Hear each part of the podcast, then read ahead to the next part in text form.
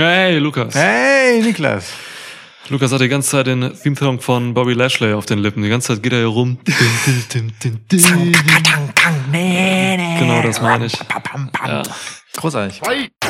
Welcome to a new episode of Schwitzkasten. Schwitzkasten, Schwitzkasten, Schwitzkasten, Schwitzkasten. One of the most pro wrestling podcasts in pro wrestling podcast history. Du hast Durst? Ich hab Durst. Oh, du hast ja eigene Flaschenöffner mitgebracht. Hallo, der feine Herr. Ja, das ist mein, äh, mein Reiseflaschenöffner. Das ist ein kleiner Weil du, äh, aus Peru mitgebracht. weil du die weite Reise ein Stockwerk runter zu mir gemacht hast. Ja, wir sind im Schwitzhaus. Wir nehmen das erste Mal hier von Lukas Tisch auf. ja. Oh, schöner Reim. Doppelreim. Ich hab nicht gereimt. Cheers. Cheers. Mm. Guter Duft. Ach, bitte. Also, Vielleicht geht es irgendwann weg. wir haben über Wichtigeres zu reden. Das ist Also- nicht wahr. Es gab nicht viel Wichtigeres als ähm, das Lashley-Match bei diesem Pay-Per-View. Ja. Doch, gab es ein, ein ziemlich geiles Main-Event. Generell, wir hatten zwei Matches an diesem Abend. Willst, du, willst du bei dieser Storyline bleiben, dass es nur zwei waren? Ja. Ich habe Lukas wirklich eben kurz beim Gucken vorgeschlagen, ob wir äh, das Pay-Per-View so behandeln, dass wir wirklich nur die letzten beiden Matches besprechen. Denn nur die beiden letzten Matches waren verdammt nochmal besprechenswert und auch richtig stark, wie ich finde. Davor war echt viel Schrat. Naja, das davor waren halt so ähm, SmackDown respektive Raw so Mid-Show-Matches. Ja.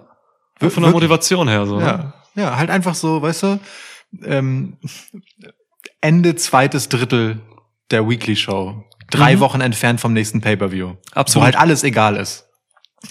Ja, so. Apropos alles egal, wir müssen ähm, dieses Pay-per-View, über das wir heute reden, umbenennen von WrestleMania Backlash in WrestleMania Deadlash. Das verstehe ich nicht. Und ich habe Angst bei deinem Blick, dass du mir erklärst, was der Hintergrund ist. Alter, hast du die Zombies ausgeblendet oder was? Ja. Okay, okay, wow, okay, sorry, ich wollte ich wollte da nicht zurückholen oder so in deinen Kopf. Äh, ähm, Ja, stimmt. Army of the Dead Lash. wow. Ja. Oh sind- Oh Mann. wir haben bei dem Match mit den Zombies irgendwie so geswitcht zwischen ähm, wirklichen Gelächter und Ja. einfach so fassungslosen Blicken. Ja. The Miss wurde aufgegessen. Ja. Ja, äh, ja. Ja, in der nächsten Folge Miss and Mrs. sieht man einfach nur, wie er so halb verdaut Ja. nach Hause kommt. Das ist so. ja, ist unangenehm. Ja. Schwierig. Ähm, äh, ja. Ja, was machen wir? Sollen wir da chronologisch jetzt durch dieses Pay-Per-View gehen oder sollen wir Ich- äh, guck von mal. hinten durch oder sollen wir nur über die Zombies reden? Folgender Vorschlag. Ähm, wir haben ja jetzt quasi schon so ein kleines Fazit vorweggeschickt. Ne? Ja. Ähm, nämlich, dass wir äh, vieles geflissentlich ignorieren können. Dann lass uns doch einmal chronologisch hier durchhuschen, ausnahmsweise. Okay. Ähm, und die egalen Sachen schnell mal kurz wegwischen, um Ja. dann reinen Gewissens über die wirklich wichtigen Dinge sprechen zu können. Denn ungefähr so war die Show ja organisiert. Ja, ist gut. Gehen wir einmal feucht durch den Schritt. und dann und zwischendurch stolpern wir dann über die Zombies. Ey, ich weiß auch gar nicht, was, ich weiß auch gar nicht, was ich dazu sagen soll. Ich denke mir was aus. Ja, ja, ein bisschen Zeit hast du, aber nicht Ja. so viel. Oh ähm, ich möchte dich kurz noch damit amüsieren, dass es tatsächlich ein, ähm, ein Pre-Show-Match gab. Oh, Ja, nämlich ähm, hat Seamus seinen Titel nicht verteidigt, sondern einfach nur ein weiteres äh, Match gehabt, vermutlich also wieder eine Open Challenge. ja. Ich hab, wir haben es nicht geguckt, müssen wir dazu sagen, Disclaimer. Ja. Ähm, und es ist gegen einen Gegner, von dem ich mit Fug und Recht behaupten kann, dass er zu diesem Zeitpunkt absolut random ist. Ricochet. Ja. Wirklich? Das, ja, das, Wow. R, das R in Ricochet steht für random. Es ist, äh, ja. So. Aber immerhin, ich überlege gerade, ich meine, dass Ricochet bei Main Event, also der Show, ja, die gibt's noch, ähm, Ali mehrmals besiegt hat. Ich glaube, ne, das ist vielleicht so ein bisschen Versuch, wie man das bei AEW macht, dass man eben aus den Shows, Elevation und da aus den Dark Shows quasi so ein bisschen immer in die TV-Show retten möchte, so, okay, hey, die haben da gewonnen, die haben irgendwie fünf Siege in Folge oder so, und dann können die auch antreten. Was ich grundsätzlich ganz gut finde, das Mhm. kann man machen. Ähm, nur WWE thematisiert das eigentlich gar nicht, deswegen wundert's mich, dass man sich jetzt hier für Ricochet entschieden hat. Aber okay, gut. Ja, naja. Von mir aus. Soll uns nicht weiter stören. Hat verloren, ne? Äh, ja, ja, sicher. Okay, gut. Sicher. Ja. Sieben Minuten. Ähm, so. Gut, kommen wir also zur eigentlichen äh, Eröffnung von WrestleMania Backlash. Deadlash. Ja, genau. Ähm, Rhea Ripley verteidigte ihren Raw Women's Title in einem Triple Threat Match gegen Asuka und Charlotte. Und ich möchte kurz betonen, Rhea Ripley hat den Titel hier verteidigt, nicht Charlotte war der Champ. Auch wenn es in den letzten Wochen so wirkte, es ist nicht so. Der Ja. Moment, in dem Rhea Ripley mit dem Gürtel rauskommt, war schon so ein, ach ja, stimmt. Ja, ja, das sagt Bände aus. Ähm, hört euch bitte, auch wenn ihr es jetzt noch nicht getan habt und vielleicht nur die Review hören wollt oder so, hört euch trotzdem mal bitte unsere Preview zu WrestleMania Deadlash an. Äh, es, ich zieh das durch. Ja, okay. Äh, da reden wir auch sehr viel über die Women's Division und über das Booking von Faces vor allem, aber auch von Heels. In dem Fall auch viel über Rhea Ripley tatsächlich. Ja. Ähm, wir haben da viele Hühnchen zu rupfen, so. Ähm, hört unbedingt rein. Ja. Über das Flair-Dilemma. das Flair-Dilemma, ja, ja, ja, das wir von zwei Seiten betrachten tatsächlich. ja, ja. Dieser übers strahlende Star, Charlotte Flair. Und ja, Charlotte Flair hat auch natürlich in diesem Match total überstrahlt. Sie war auf jeden Fall MVP, ja. weil sie einfach diejenige ist, die die Fäden zusammenhalten muss. Ähm, man hat in den Vorwochen gesehen, dass die Chemie zwischen Rhea Ripley und Asuka fürchterlich ist. Im Ring geht da gar nichts One-on-One. So bei Ah. WrestleMania war das schon echt schlecht. Ähm, aber hier klappte das. Es war dieser, okay. Dieser Charlotte-Faktor hat auch dafür gesorgt, dass zwischen Ripley und Asuka die Strikes endlich mal saßen und so. Ja, oder dass sie sich einfach am Riemen gerissen haben, was weiß ich. Ja, so, ne? Also ich meine, Ja, immerhin wissen sie, dass sie jetzt nicht das komplette Match in seiner Viertelstunde nur miteinander machen müssen, so, sondern halt so kurze Momente haben, in denen sie sich vielleicht kurz mal zusammenreißen und einfach durchziehen. Ja, Kann schon voll. sein. Alter, wir haben vergessen, einen Soundcheck zu machen, oder? Wir haben keinen Soundcheck gemacht für diese Aufgabe. Ja. Aber geht das? Hörst du mich? Schlägt da so Nadel aus? Ich, Ja, weiß, ja. ich weiß nicht, wie diese Technik hier funktioniert. ich guck da halt drauf. Also ich hab Okay. das schon auf dem Schirm. Wow. Also schlägt dann da was aus. Ja, ja, schon, Okay, cool. schon. Das klappt alles. Erinnerst du dich an diese Raw-Folge? Danke für deine Sorge. Aber. Ja, ja, bitte. ähm, vor irgendwie drei, vier, acht Jahren äh, ging Randy Orton mal hinten irgendwie bei Raw so, so Backstage bei den Technikern rum und so und hat so Knöpfe entdeckt. Ja. Vergesse ich nie. Hat er so drauf gedrückt, dann kam so Pyro raus und so. So, so fühle ich mich manchmal auch in diesem Podcast. Nur, dass du überhaupt nicht einen einzigen Knopf auf irgendeiner Technik hier drücken darfst. Meine Hand liegt nah an diesem ja, Ding, aber es ist dir strengstens untersagt. an diesem Gerät, dessen Namen ich nicht mal kenne. Okay. Es steht ziemlich groß drauf. Ähm, macht nichts. Ja. Ich habe Also- nicht um Entschuldigung gebeten. Deswegen kann ruhig was machen. Nee, nee, mach nichts. Das war eine Aufforderung. Ach so, ich habe verstanden, Tu- macht nichts. Tu Okay. nichts. Nee, vielleicht beides. ähm, jedenfalls. Also, Charlotte Flair. Ähm, war nicht nur MVP des Matches im Sinne von, dass äh, ja irgendwer halt das gut machen muss, was hier passiert, sondern äh, tatsächlich hatte sie den größten Wert dafür, äh, allein schon, weil, wie du richtig gesagt hast, das mit Asuka und Rhea Ripley nicht so schön war zuletzt, aber auch, weil As Charlotte mit Abstand am längsten im Match war. Also äh, Rhea hat zwei recht ausführliche Auszeiten bekommen, in denen sie einfach mal irrational lange draußen rumhängen durfte, damit die anderen beiden bisschen miteinander zu tun haben.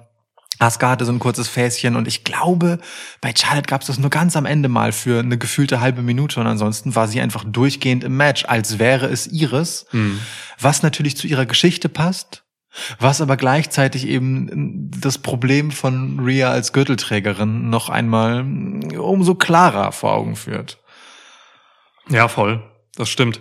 Ähm, Rhea Ripley ist in diesem ist in dieser Phase ihrer Karriere auch mit diesem Booking, das sie bei Raw gerade erfährt, als dieser unsägliche Heel, äh, einfach noch nicht in der Position, wo sie solche Matches irgendwie trägt. So. Und das ist problematisch, wenn du Champ bist. Mhm. Weil ich hab's halt gerne, dass Champs dann auch Verantwortung übernehmen, auch auf dieser Meta-Ebene im Ja. Wrestling.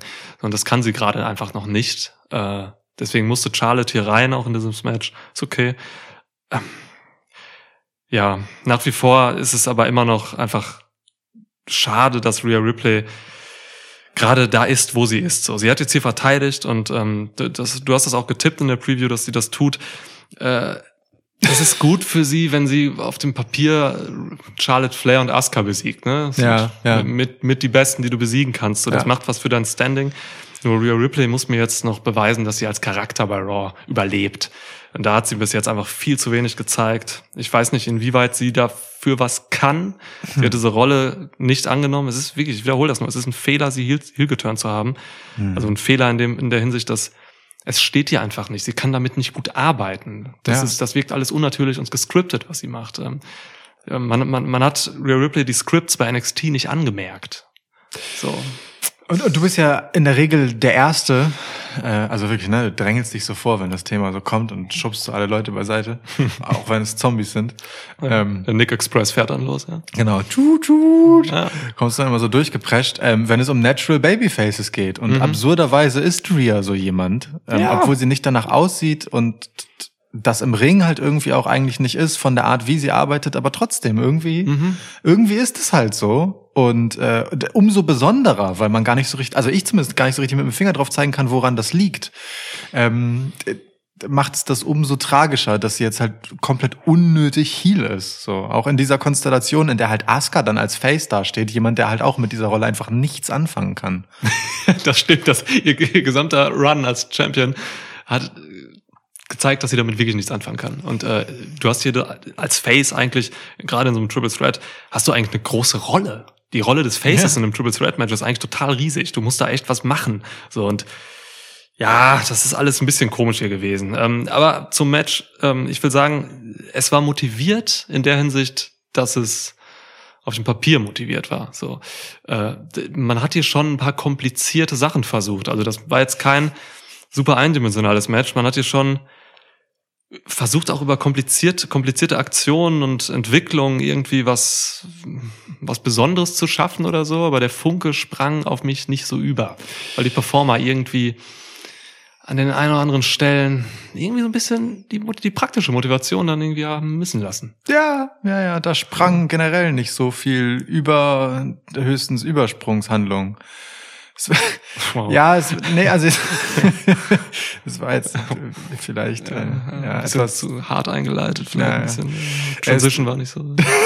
Aber du musst es auch so sehen, Niklas. Ich versuche ja auch in der Art, wie ich jetzt das delivere, meine Analyse, wiederum die Art des Matches zu spiegeln. Und da war das dieses kläglich bemühte, Ach, aber irgendwie nicht recht motivierte, Ja. jetzt vielleicht auch einfach passend. Ah, okay, das ist genial. Weißt du? Das Ja. ist so die erstbeste Wortspiel-Kackgelegenheit. Ja. So irgendwie hingenommen, aber auch nicht zu Ende durchgezogen. Ja, so war das Match.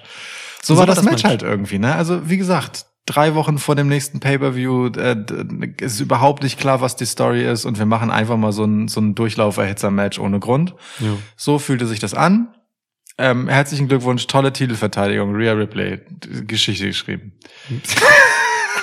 Mega. Und das Ende sogar noch verkackt. Also Ende kameratechnisch verkackt, weil, Ja. ähm, ne, also kurz gesagt, äh, Asuka läuft auf die Ropes zu, Charlotte steht draußen auf dem Apron, macht einen Big Boot, Asuka fliegt zurück in den Ring, Rhea Ripley macht einen Riptide, pinnt Asuka und Lukas und die sitzen da und denken uns, warum kommt Charlotte Flair nicht rein und unterbricht das? Sie hat gerade einen Big Boot geliefert und äh, steht jetzt da. Warum Ja. kommt nicht rein? Anscheinend, das haben die Kommentatoren später gesagt, ist sie dann von Apron, vom Apron gefallen, wurde nicht gezeigt. Das, das halte ich auch für ein Gerücht. Es gibt, ich habe kein Bilddokument dieses angeblichen Sturzes gesehen. Auch in der Wiederholung wurde das nicht gezeigt.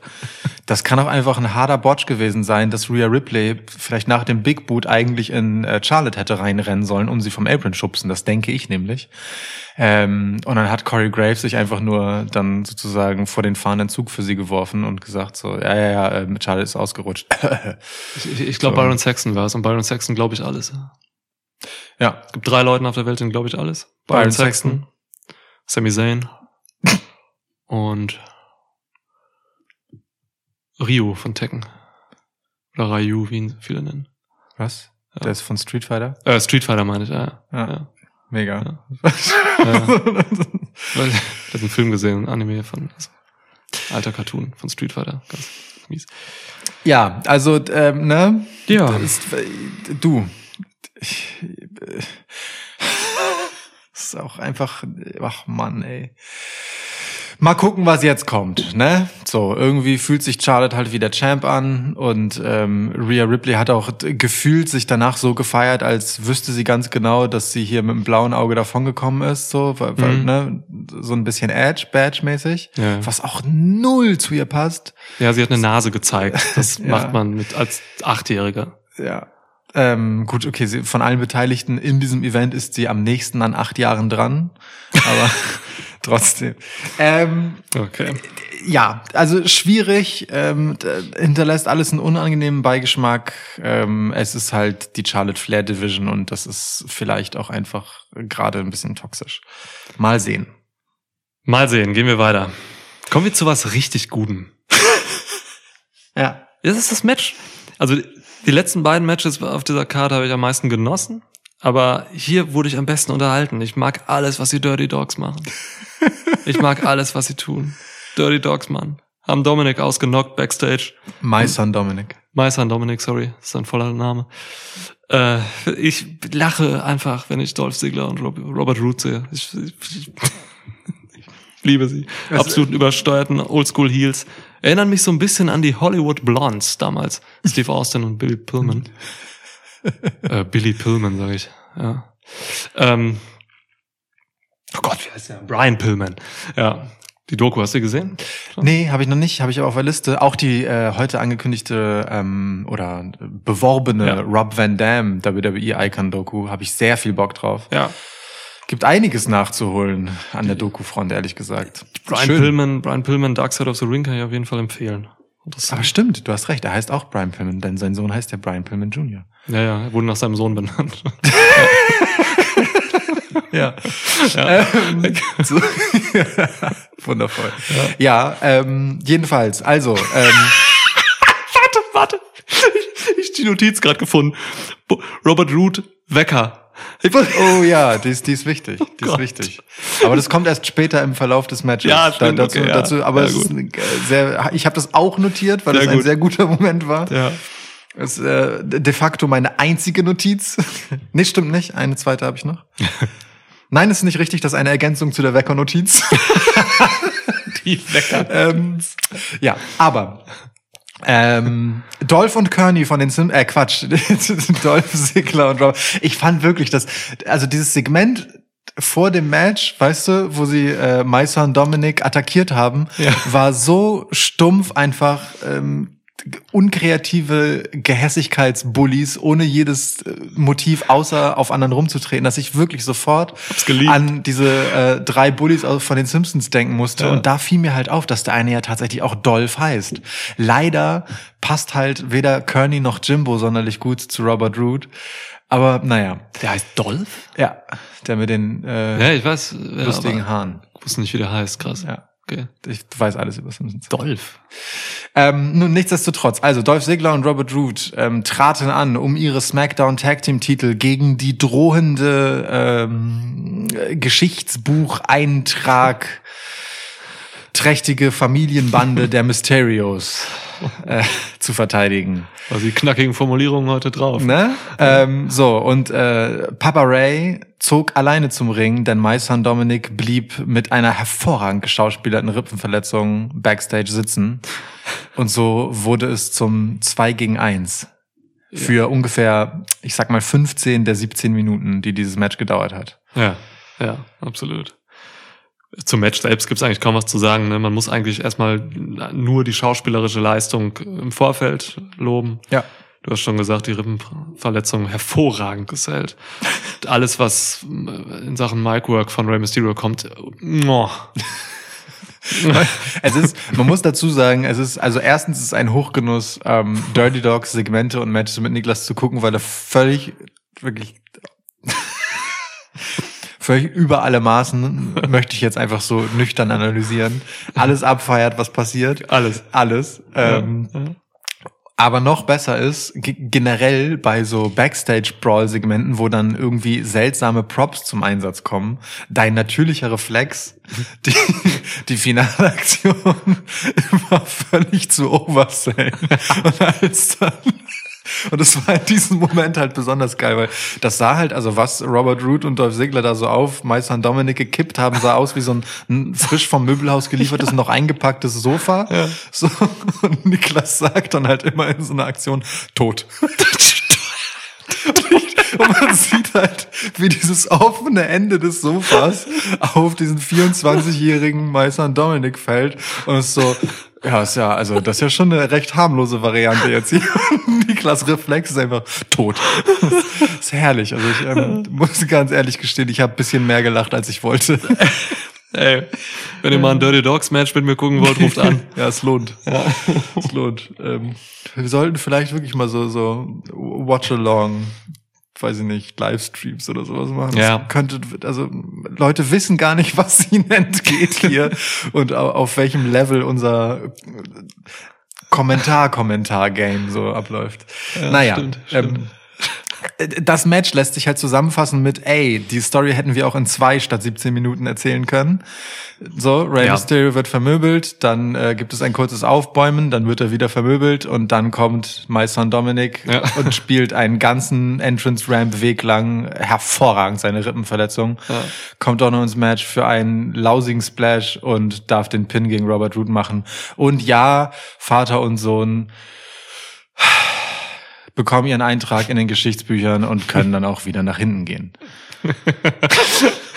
Ja, voll. Ähm, es, äh, ich habe das eben auch zu dir gesagt schon. Es freut mich einerseits total für Rey Mysterio, so von dem man weiß, dass er wirklich stolz darauf ist, hier Ja. mit seinem Sohn zusammen Titel zu gewinnen bei WWE. So, das ist krass. Einfach für ihn ist das cool. Aber, und das hast du eben zu mir gesagt, Dominic Mysterio ist einfach noch nicht TV-ready. Das stimmt. Das ist, das ist ein talentierter Bursche, so, der kann auch in ein paar Jahren irgendwie, kann er gut werden. Am Mike ist er, glaube ich, ungefähr so limitiert wie sein Vater.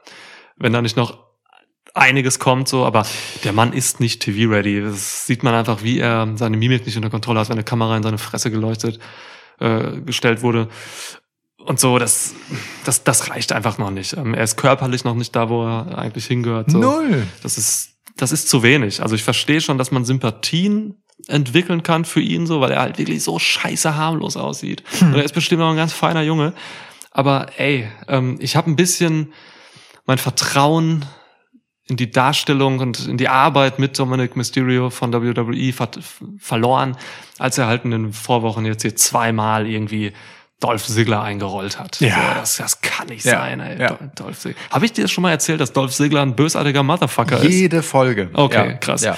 Ja, den kann man ja einrollen. Also wirklich. Ich kann, ich glaube, ich könnte den nicht mal in einen Full Nixon packen. ja. Ah, Er würde dich einrollen dabei, glaube wahrscheinlich, ich. ja. ja. Ja, alles, was du gesagt hast, unterschreibe ich. Ähm, auch, dass du schon mal gesagt hast, dass Dolph Ziggler ein bösartiger Motherfucker ist. Das ist wichtig. Gut, dass du das gemerkt hast. Ja, ja, ja. Das ähm, schreibe ich mir bei jeder Folge ganz oben in die Notizen. Mhm. Ähm, und dann noch mal unten, so als Rahmen. Ja, verstehe. Ja. Das Ding mit Dominic Mysterio, mit My Son Dominic, Entschuldigung, ähm, und der Geschichte mit Ray ist, glaube ich, aber wirklich, dass einem so ein bisschen die Zeit davon läuft, weil Ray war seine Karriere äh, hinweg äh, niemand, der all- allzu lange von Verletzungen und mitunter schweren Verletzungen verschont blieb. Mhm. Ähm, und er hat ja auch, glaube ich, jetzt immer relativ kurze Verträgchen unterschrieben mit der WWE. Ja. Man, ne, man weiß halt nicht, wie, wie lang hat man und wie lang ist diese Tür halt offen, das auf einem coolen Level zu machen, weil, das muss man sagen, Rey Mysterio hat geile Aktionen gezeigt in dem Match. So, das hat schon Bock gemacht. Ja, so stark. Ähm, der, der Mann ist stark, klar. Und ähm, ich glaube, der will halt für sich sozusagen, ne, mit, mit seinem Stolz so, äh, halt einfach auf der Höhe seines Schaffens diesen, diesen historischen Moment mit seinem Sohn haben. Ähm, und nun, die Kehrseite davon ist halt, dass sein Sohn halt in diese Rolle noch sehr viel stärker reinwachsen muss, als vielleicht gut für ihn ist. Ja. So, ne? Ähm, aber von Rays Seite ist das sicherlich ein guter Moment, bevor es zu spät ist und irgendwann von der Seite albern wird. Weil es kann natürlich auch sein, dass Dominic nie gut wird. Das kann, das kann sehr gut sein, ne, klar. Ja. naja, gut. Man fragt sich halt auch, wenn Rey Mysterio mal wirklich ausfällt oder so ist, ne? keine Ahnung, mal eine schwere Verletzung, was man ihm wirklich nicht gönnt, weil er genug davon hatte. Was passiert dann mit Dominik so, ne? Also bitte. Ja, übrigens zu Dominik noch, ähm, Ich möchte nie wieder, dass irgendeiner der Kommentatoren den Frog Splash von Dominic Mysterio als From the Heavens bezeichnet. Alter. Dieser Move ist der Finisher von Montez Ford. Und Montez Ford ist eigentlich der einzige, der einen Frog Splash zeigen sollte. Zumindest bei den Männern. Bei WWE, weil er den einfach so gut macht, dass alle anderen Frog Splashes lächerlich aussehen. Wenn Rames, äh, My Son Dominic's, Entschuldigung, Frog Splash from the Heavens ist, dann ist der von Montez Ford out of space. Ohne Scheiß, ja. Also wirklich jetzt, der springt halt über Dominic drüber, bevor er anfängt Ja. runterzukommen, während Ja. Dominic am höchsten Punkt seines Frog Ja. Splashes ist. So. Und landet dann mit, keine Ahnung, manchmal landet Montez Ford ja irgendwie so auf den, auf den Gegner. Perfekt übrigens. Hier ist Dominik äh, zu kurz gesprungen. Ja. Und dann bumpt er noch so weg und steht manchmal wieder und so. Das ist aber vollkommen irre, was Ja. Ford macht. Ja. Ah, ja. Wirklich. d- d- Most beautiful Frog Splash in the game since Ja. Rob Van Dam. So. I Ja. said it. Quote that. Unnötige Anglizismen, Haken dran. Ähm, ja, so. Wir haben zum Match eigentlich genug gesagt, ne? Also du fandst ihn total super, weil Dolph Ziggler und Robert Root mega witzig sind und wir müssen jetzt ganz dringend zum Robert Root Wecker kommen. Oh, der Wecker. Ich hätte ihn schon wieder vergessen. Ja. Niemals wird dieser Wecker unterschlagen in diesem Podcast. Der Robert Root Wecker. Niklas, was hat es mit dieser brillanten Geschäftsidee auf sich? Man müsste jetzt eigentlich die Minute haben im Match, dass die Leute dahin äh, skippen können, so, ne? Als echter Dirty Dogs Fan bist du natürlich absichtlich äh, dahin gegangen und hast gesagt, nee, ich notiere mir jetzt natürlich nicht die genaue Minute, weil die Leute sollen das ganze Match nochmal genießen bis zu diesem wunderschönen Punkt. Wer da in der Ecke überhaupt? Dominik, ne? Ja. Ja. Dominic Mysterio hing in der Ecke im Turnbuckle irgendwie festgemacht und Robert Root springt auf den Apron und ist in so einer Haltung, ich weiß nicht, so nach der, der Kopf so nach vorne und der Körper so kompakt gemacht, aber schon irgendwie stehend und brüllt einfach Dominic Mysterio an, direkt in am Gesicht quasi, you don't belong here. Und irgendwelche anderen random Heel-Sätze. You should have stayed down. Und ich habe mir einfach sofort vorgestellt, wie man einfach, wie es wäre, wenn man so einen Robert Root Wecker hätte, der so in, in, in der, der in Originalgröße einfach neben dem Bett steht und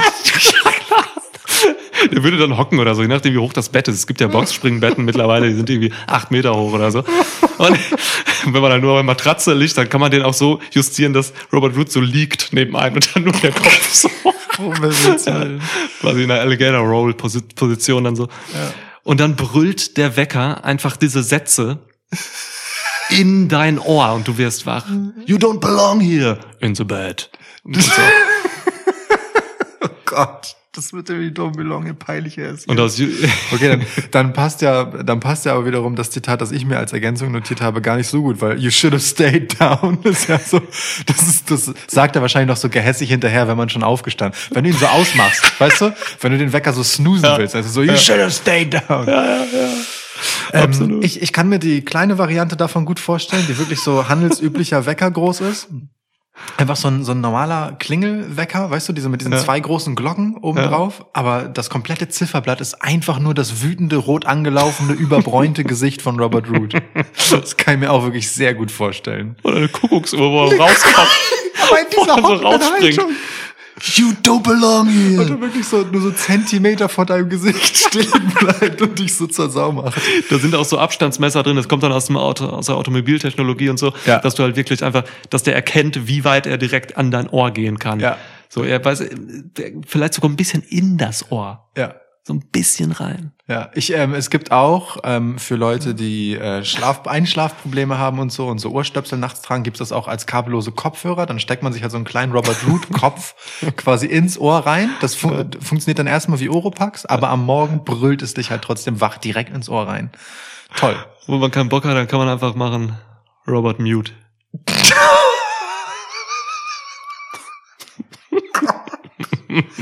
Okay. Ja. So, kommen wir zu was, kommen wir einfach mal zu was, Was zur Hölle ist hier gerade passiert? kommen wir einfach mal zu was Ernstem, kommen wir mal zu den Ja, Number. Zombies.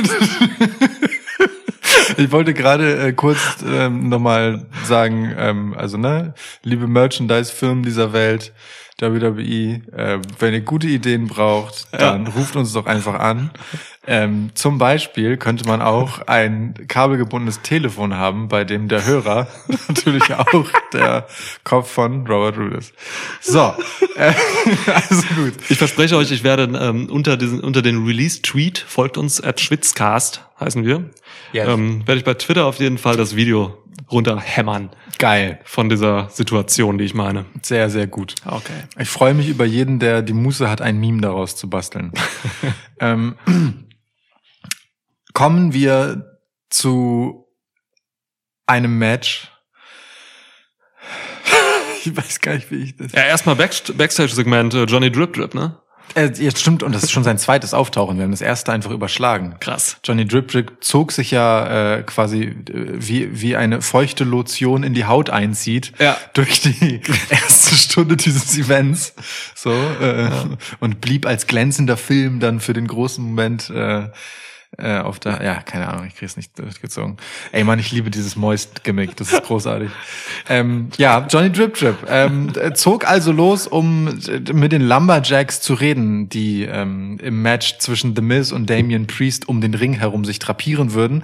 Und äh, aufmerksame Hörer und Hörerinnen dieses Podcasts mögen sich erinnern dass wir scherzhaft in der Preview sagten das wäre ja schon witzig wenn jetzt wirklich Lumber Zombies Mega. kämen wie Damian Priest sie halt so lapidar dahergesagt hat übrigens auch Lumber Aliens und siehe da, absurd genug, dass die Lumberjacks einen eigenen Lockerroom haben, finde ich weird. Aber siehe da, es waren wirklich einfach Lumber-Zombies. Um den Ring herum waren einfach lausig geschminkte Zombie-Darsteller.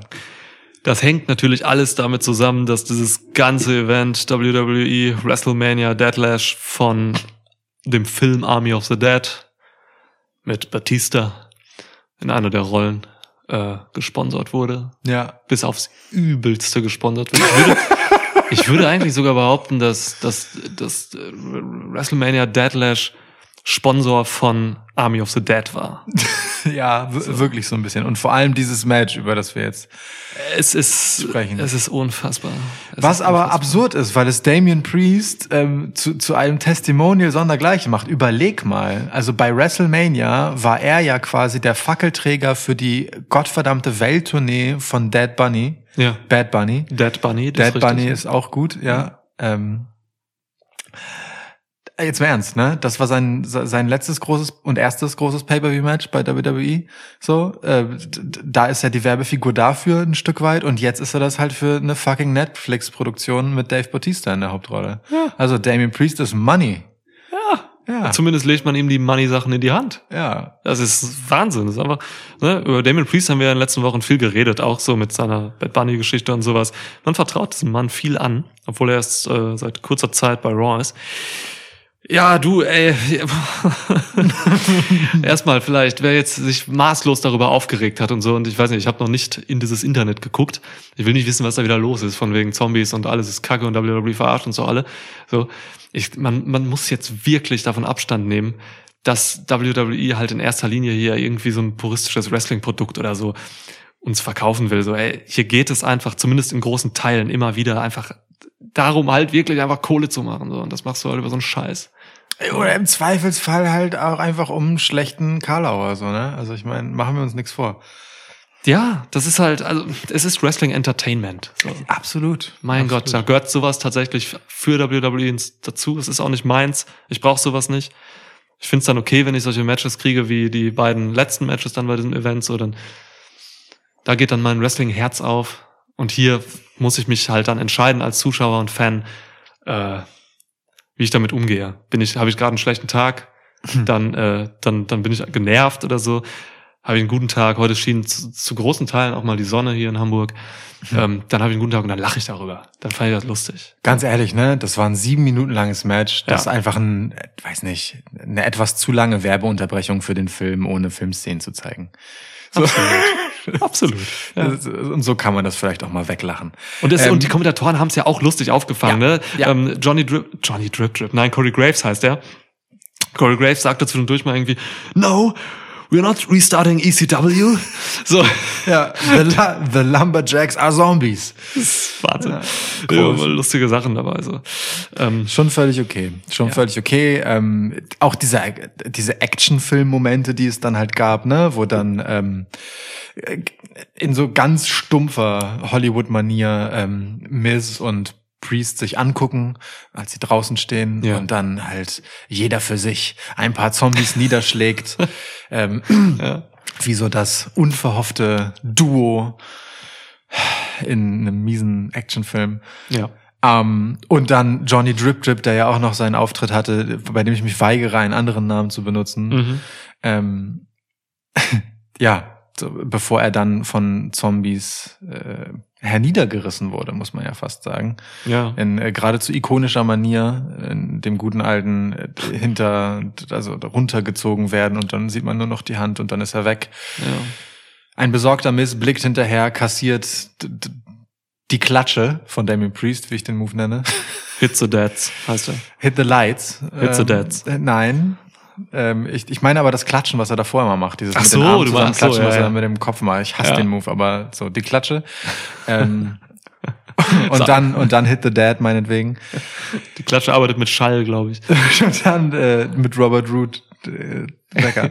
naja, und dann ist das Match zu Ende und es ist halt okay, ne? Also es ist folgerichtig, dass Damien Priest hier gewinnt. Damien Priest geht dann, macht nochmal seine Archer of Infamy-Geste und was dann erscheint, ist nicht sein eigener Name, sondern auf dem Tron prangt das Logo des Films. Es ist der unangenehme Gänsehautmoment des Abends.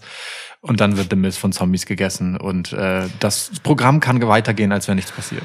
Ist das Quatsch? Na, natürlich ist das Quatsch. Alles daran. Aber mein Gott, wenn man, das ist so viel Quatsch schon, dass wenn man, dass man eigentlich selbst, ja, man sollte es dann in dieser Dimension einfach nicht zu nah an sich ranlassen und zu ernst nehmen, glaube ich. Mein Gott, hier ging es halt irgendwie um Sponsoring und Kohle. Ich, ich, ich will da gar nicht drüber reden.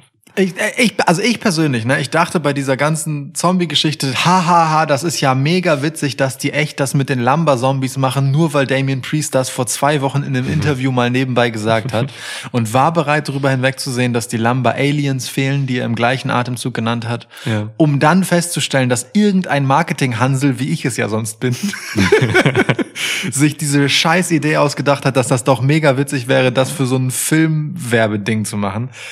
Ach Gott. Die K-Fape-Erklärung ist, ähm, Batista hat seine Freunde geschickt. Das hat er auch Stimmt. via Twitter verkündet vorher. Ja.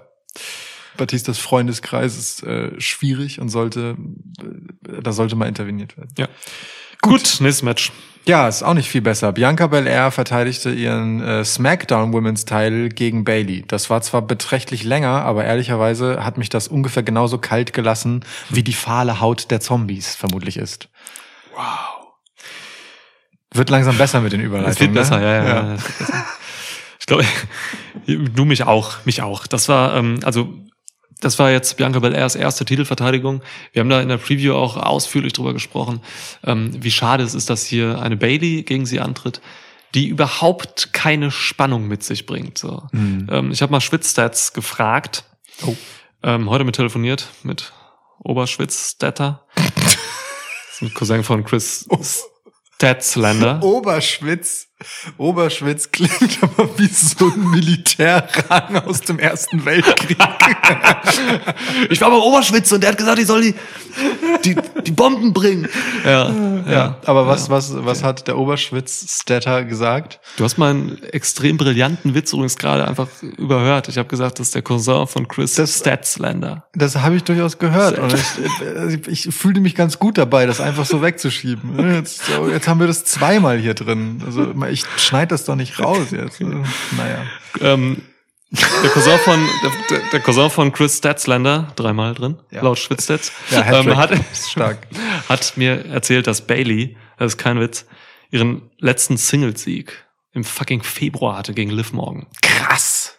Das ist Wahnsinn. Krass. Und äh, die tritt jetzt hier an, halt ohne irgendwelche Siege im Pedo zu haben, gegen Bianca Belair. So, weil, Ey Mann, die wurde vor einem Monat von den Bellas einfach durch Ja. WrestleMania gepurzelt. ja, das ist, das ist bitter. Das Ja. ist bitter, dass man es hier, und das haben wir auch in der Preview besprochen, dass man hier es einfach nicht geschafft hat, irgendwie neben Sascha und Bianca die ein großartiges WrestleMania Main Event hatten, Oh ja. irgendwas anderes aufzubauen für die Zeit danach. Man denkt einfach nicht an die Zeit danach. So, ne? Ähm, Bianca Belair hatte einfach keine Gegnerin jetzt. Wen willst du nehmen? Carmella war mal einfach ganz kurz da, ist dann aber wieder verschwunden.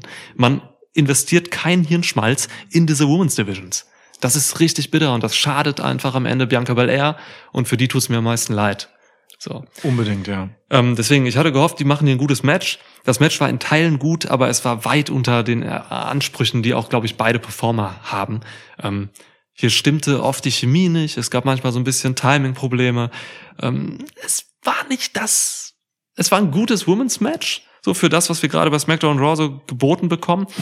Aber es, es reichte nicht, weil diese beiden einfach mehr können. Ähm, ja, also Ja. Bailey ist einfach super eindimensional gerade in ihrem Charakter. Sie hat dieses dumme Gelache, dieses, dieses, dieses Lachen, was Sasha Banks auch vorher kultiviert hatte für sich, hat sie auch hier im, im, im Ring jetzt gezeigt. so Und dann macht sie halt ihre, ihre typischen Heel-Sachen und so, ähm, kommt damit dann zurück und sowas. Da, es war nichts Innovatives, es war nichts äh, Spannendes. Weiß nicht. Es hat mich größtenteils leider gelangweilt. Ja, auch Bianca Belair kann jetzt halt auch einfach nach diesem irren Match gegen Sasha Banks hier jetzt auch nichts Neues auspacken, wo einem die Kinnlade runterklappt. So, Ja. ne? ähm, die tut gut daran, äh, ihr Charisma anständig auszuspielen über die Wochenshows. Ja. So, also sie ist bei weitem, bei weitem auf einem ganz anderen Niveau als Champ ähm, im Vergleich zu Rhea Ripley jetzt. So, ne? Ja. Oder auch zu Asuka vorher. Also das ist schon okay und das ist auch gut. Ähm, aber ja, ein spannendes Match war das halt zu keinem einzigen Zeitpunkt und das äh, liegt halt einfach daran, weil man es verpasst hat, das daraus machen zu können. Ja, Aber aber Bailey nicht halt so. aufgebaut. Bailey ist einfach nicht stark genug. Wie gesagt, ich wiederhole das nochmal. Baileys letzter Singles-Sieg im Februar gegen Liv Morgan. Das ist krass. 2018 wohlgemerkt. Nein, Nein, Spaß. ich, ich realisiere gerade, dass wir in diesem Podcast jetzt gleich mit der vierten Erwähnung Chris Statlander häufiger erwähnt haben als in unseren letzten vermutlich vier AEW-Folgen zusammengerechnet. Nun gut. Ähm, Hört euch unsere Blood and Guts Review an, wenn ihr was über AEW erfahren wollt. und demnächst, das ist ja das nächste auf unserer Agenda, geht es dann an Double or Nothing. Was ist mit dem E- Evolution Podcast? Kommt der noch dazwischen? Der Evolution Podcast äh, wartet darauf, dass vielleicht mehr passiert, als das gleiche Segment zu wiederholen. Ich fand es übrigens, darüber habe ich erst danach nachgedacht. Ich fand es ganz geil bei der letzten Raw, dass sie ja das erste E- Evolution Video Package ein zweites Mal gezeigt haben, Mhm. so wie in der Vorwoche, Ja. und dann ein neues Evolution Video Package hinten dran, so dass sie zweimal in der Show war. Ja. Vielleicht kriegen wir sie jetzt morgen bei der nächsten äh, Episode von Raw in drei Video-Packages. So, und es geht dann immer so, weißt du, wie ich packe meine Koffer. Ja, ja. so, dass man erst alles aufzählt, was man schon hatte, bis dann Raw komplett nur noch mit Eva Marie gefüllt wird. Toll. So. Geil. Freut euch auf den Podcast, der kommt irgendwann. Ja. ist selbstverständlich. Raw ist übrigens heute. Wir nehmen am Montag auf. Aber ja, wir gucken es erst morgen. Genau, ne? Wir müssen über all das hier schlafen. Ich muss vor allem ähm, das mit dem Robert Root Wecker verdauen. Kommen wir also zum eigentlichen Event. Astrid. Unsere ähm, Hörerin Astrid, äh, die die schönen Figürchen macht. Ich sehe komplett deine Vision gerade und Ja. das ist das Beste, was du jemals gedacht hast. Ja, ich schreibe sie morgen mal an. Astrid. Also Astrid, ähm, oh Gott, ich habe ihren Twitter-Namen äh, Asu. Asui, Asui, ich war, ich kann das auch immer nicht Geht buchstabieren. auf meinen Twitter, Undisputed Nick 88. und sucht nach Astrid. Ähm, d- sie baut fantastische Figuren aus Lego, aus anderen, modifiziert die, macht's weiter und die könnte einen Robert Root, Robert Root Wecker machen. Astrid, Ah. kannst du das? Ah, ah, es ist Gold, es ist Gold. Ich, Ja. ich, das, das sehe ich komplett. Ja. Äh, ASSUI88 ist ihr Twitter-Handle. Asui88. Alright. So. Ja, cool. Okay. Lohnt sich, lohnt sich, sag ich euch. Bleiben wir dran. Ähm, Gut, kommen wir also zu Franklin, Roberto, Lashley gegen Braun Strowman gegen Drew McIntyre. ja. Ach so, nee, warte. Ähm, Adam Scher war ja äh, Braun Strowman und Andrew McLean Galloway den vierten. So, Na- entschuldige. natürlich, Wir natürlich. wollen die vollen Namen wieder bemühen, wie schon in der Preview. Ähm, mit Verlaub, ein Match, bei dem ich mich gerade darüber wundere, dass es eines der kürzesten des Abends war, aber eins der unterhaltsamsten. Du, ey, jetzt im Nachhinein wundert's mich eigentlich gar nicht. Weil, guck mal, diese Klöpse, ich habe mir aufgeschrieben, 1989 Klopshausen, ist meine erste Notiz bei diesem Match. Ja, Weil es einfach, einfach so wirkt wie WWF damals, Ja. äh, wo einfach nur die großen Männer einmal gebuckt Ja. wurden. Klops, hau. Ja, diese Klöpse. Geil. Ey, so ein schnelles, knackiges, actiongeladenes Match. Natürlich war das kurz eigentlich, weil Ja, die haben schon. so reingehauen. Es gab keine Restholds, es gab keine Pausen in diesem Match. Wenn du einfach durchklopst, ne? nochmal auf Klopshausen ein bisschen, Ey, ist Äh, super, super. dann, dann, dann, dann, dann geht das halt so kurz. Und Das- natürlich können die, wenn die, also das sind wirklich, es sind Klöpse, wer das nicht weiß. Und ähm, wenn du so ein Tempo gehst und dabei irgendwie, keine Ahnung, wie schwer ist Braun Strowman? 350? 385 Pfund. Mein Gott. Umgerechnet 175 Kilo. Dann kannst du natürlich keine 20 Minuten wresteln, so ein Match. Das geht nicht. Zumindest nicht mit dem Tempo, das die hier gegangen sind. Ja. Irre. Also wirklich völlig überrascht. Ich war, wir, wir waren kalt, was dieses Match im Vorfeld Komplett. betrifft. Ja. Ähm, in der Preview haben wir das besprochen. Ich habe sie als erstes gegeben in der Preview und du hast, du, du hast richtig keinen Bock auf dieses Match. Das ist absolut richtig. In so einer Preview, wo man vielleicht nochmal auch so, weißt du, auf so ein Event, wo jetzt echt auf der Karte nicht so viel Geiles geht, wo man ein bisschen warm laufen muss, war das vermutlich das äh, mich am meisten anlangweilende, was du hättest nehmen können, Ja. ähm, um darüber zu sprechen. Ja. Aber wir haben hier tatsächlich ein paar doch ähm, ganz nette Gedanken dazu ausgetauscht. Und ich liebe es, wenn das passiert. Wir wurden hier Lügen gestraft und das Match war einfach viel besser als alles, was wir erwartet haben. Und das ist äh, schön. So, also ich meine nicht, dass ich ein bekacktes Match erwartet hätte. Ne? Mir sind die drei nur in der Geschichte, in dieser Konstellation egal. So, Ja. ich habe mir schon gedacht, das wird nett, aber ich habe nicht gedacht, dass das so wird. Also, wir haben hier halt einfach Schwitzstats hat mir kurz vorhin ein äh, Fax rübergeschickt. Nee, Quatsch, ähm, äh, warte, wie machen wir das ein bisschen Telegramm. trotzdem? Nee, ähm, ein Scroll, weißt du, auf meinen Pager so rübergeschickt. ähm, Diese drei Protagonisten in diesem Match wiegen zusammen 420 fucking Kilo. ja, das sind jetzt die offiziellen Angaben auf der WWE Homepage. Ja. Ähm, 420 Kilo verteilt auf drei Menschen sind das hier. Krass. Ähm, und diese drei schweren Jungs machen hier einfach das leichtfüßigste Match des Abends. Und das ist jetzt nicht nur irgendwie für die Sprachfigur oder so, sondern es ist so. Ja. Die sind da rumgetänzelt und haben nice Transitions gemacht und haben irgendwie plötzlich High-Flying-Moves ausgepackt und einer springt richtig hoch für den anderen, damit der Move geil aussieht Ja. und so weiter. Das war also wirklich so einfach spektakuläres Wrestling, wie du das normalerweise von Typen siehst, die halt 20, 25 Kilo pro Nase weniger wiegen. Ja. So, es war geil anzugucken, ohne Scheiß. Ohne Scheiß, wenn Michael Cole hier kommentiert hätte, dann hätte er diesen typischen Satz gesagt, they're moving like cruiserweights. So, ne? Was immer Quatsch ist. Aber ähm, voll. Wir haben ja auch diese, eben, du, du sprichst an, diese High-Flying-Moves, völlig aus dem Nichts. Da kommt auf einmal so ein Apron-Dive von Braun Strowman nach draußen und er rollt da einfach mit der Rolle richtig geil, treffend auch, Ja. über Lashley und McIntyre rüber. So, das, das ist heftig. Es gibt irgendwann so einen Crossbody aus dem Out of Nowhere von Drew McIntyre auf die anderen beiden. Aus dem Nichts. Ja, versteck mal 120 Kilo und lass sie angeflogen kommen. So, ne? also, Ja. wie, wie, wie soll der Mensch denn out of nowhere kommen? Aber es ging. Es ging. Wahnsinn. Und es, und es waren halt nicht nur so ein, zwei Moves, das zog sich dann halt durchs Match. So, also bemerkenswert. Und eingeleitet wurde das noch einfach von so, ich sag mal, ganz klassischem Big Man Power Game Shit, als äh, Drew McIntyre und ähm, Bobby Lashley zusammen Braun Strowman, der sich ja schon so in den letzten Wochen als die große Bedrohung hervorgetan hat. Mhm. Ich meine, der wiegt ja auch noch mal mehr als die beiden anderen. Ja. Ähm, die haben den einfach in einen stabilen Vertical Suplex zusammen äh, getragen für eine Weile Ja. und dann auf die Matte gehämmert so und das ist äh, also durchaus eine athletisch bemerkenswerte Aufgabe, dass Braun Strowman da oben seine Spannung hält und die beiden anderen da unten diesen ich zitiere Niklas Klops diesen Klops da halt so tragen, bevor sie den auf die Matte nageln. Stark, einfach wirklich.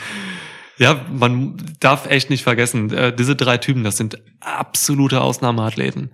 Das ist, das ist, das ist ein Novum. Also so ein Braun Strowman ist in der Form seines Lebens. Als er mit der Oh White ja. Family damals debütierte, war er noch in, war ein ganz anderer Mensch eigentlich, optisch, körperlich, physisch. Viel So, klopsiger auch als jetzt. Viel klopsiger. Jetzt ist er ein richtiger harter Klops und damals war er einfach so ein Weichklops. Ja, jetzt ist er eine Kante. Ja, Vorher war ein Kanten- Klops. Kantenklops.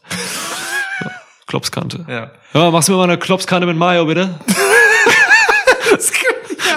so, irgendwo, irgendwo so in so irgendeinem Randbezirk von Essen.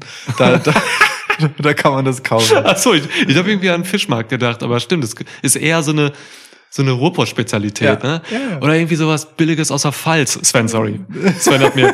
Sven, boah, Sven, darf ich mal kurz eine Nachricht von dir abspielen, bitte, in den Podcast? Einfach mal.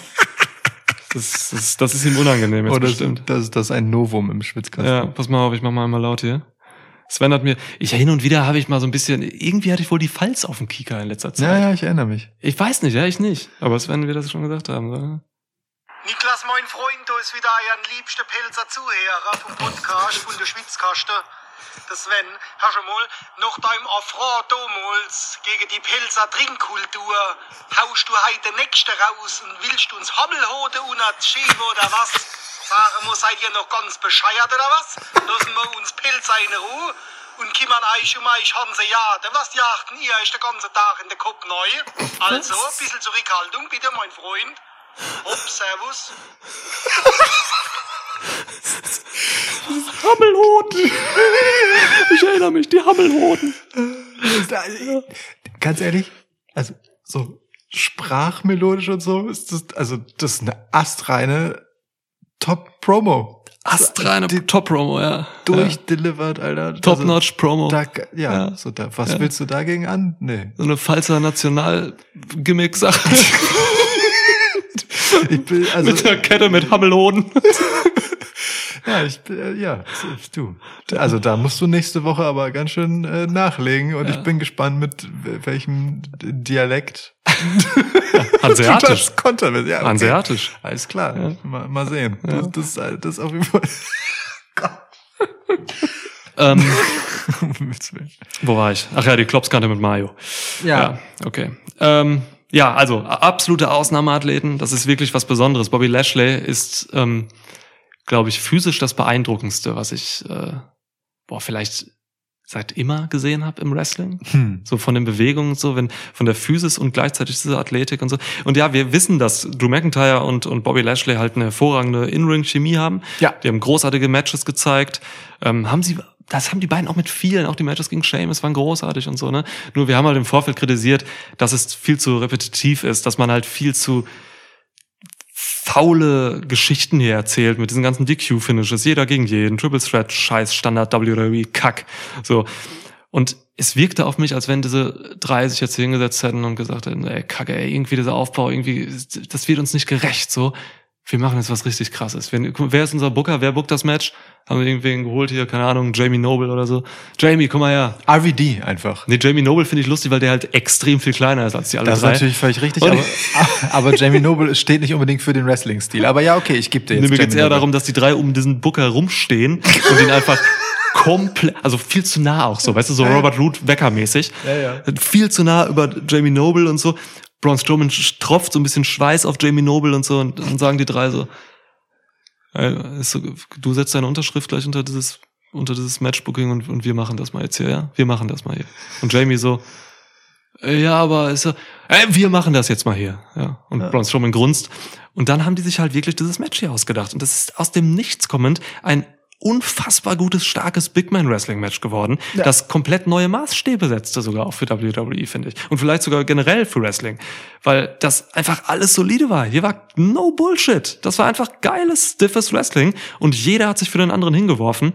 Ähm, mir war irgendwie komplett egal, wer Heel ist, wer Face ist. Ähm, ich, ich hatte eigentlich nur den Wunsch, dass Bobby Lashley hier verteidigt irgendwie so. Ähm, und dann haben die einfach abgeliefert. Die Schön. haben, also wirklich, die haben wirklich einfach abgeliefert. Und also ich, ich finde die Verbindung, die du ziehst zu diesem faulen Aufbau und dieser Trotzreaktion, die dieses Match ja gefühlt dann irgendwie ist, äh, total gut. Das bringt es eigentlich ganz gut. Ich kann mir das wirklich vorstellen, dass die sich halt einfach dachten, Scheiß drauf, wir machen, wir machen jetzt nicht das, was alle erwarten Ja. und machen hier so ein, so ein Power Move Festival, sondern wir, wir packen halt bisschen was aus. Also, ne, wir hatten ja neben diesem Vertical Suplex, den ich meinte, wir hatten ein bisschen, äh, Suicide Strowman und Diving Drew und Santon Strowman. Alter, diese 180, äh, fast 180, 170 Kilo Santon, die einfach wirklich so überhaupt nicht mit Ja. irgendeiner Rücksicht auf irgendwas mit vollem Impact und Körpergewicht auf Drews Oberkörper landet. Richtig geil unangenehm. Das machst du halt nicht, wenn du nicht vorher das Okay von Drew McIntyre hast, deinen Scheißkörper da so raufzuwerfen. So. Du zerquetscht den Mac Motherfucker sonst. Motherfucker. Weißt Ähm. du noch, warte mal, weißt du noch, Braun Strowman macht sowieso nichts, wo er, was, was, was nicht erlaubt ist.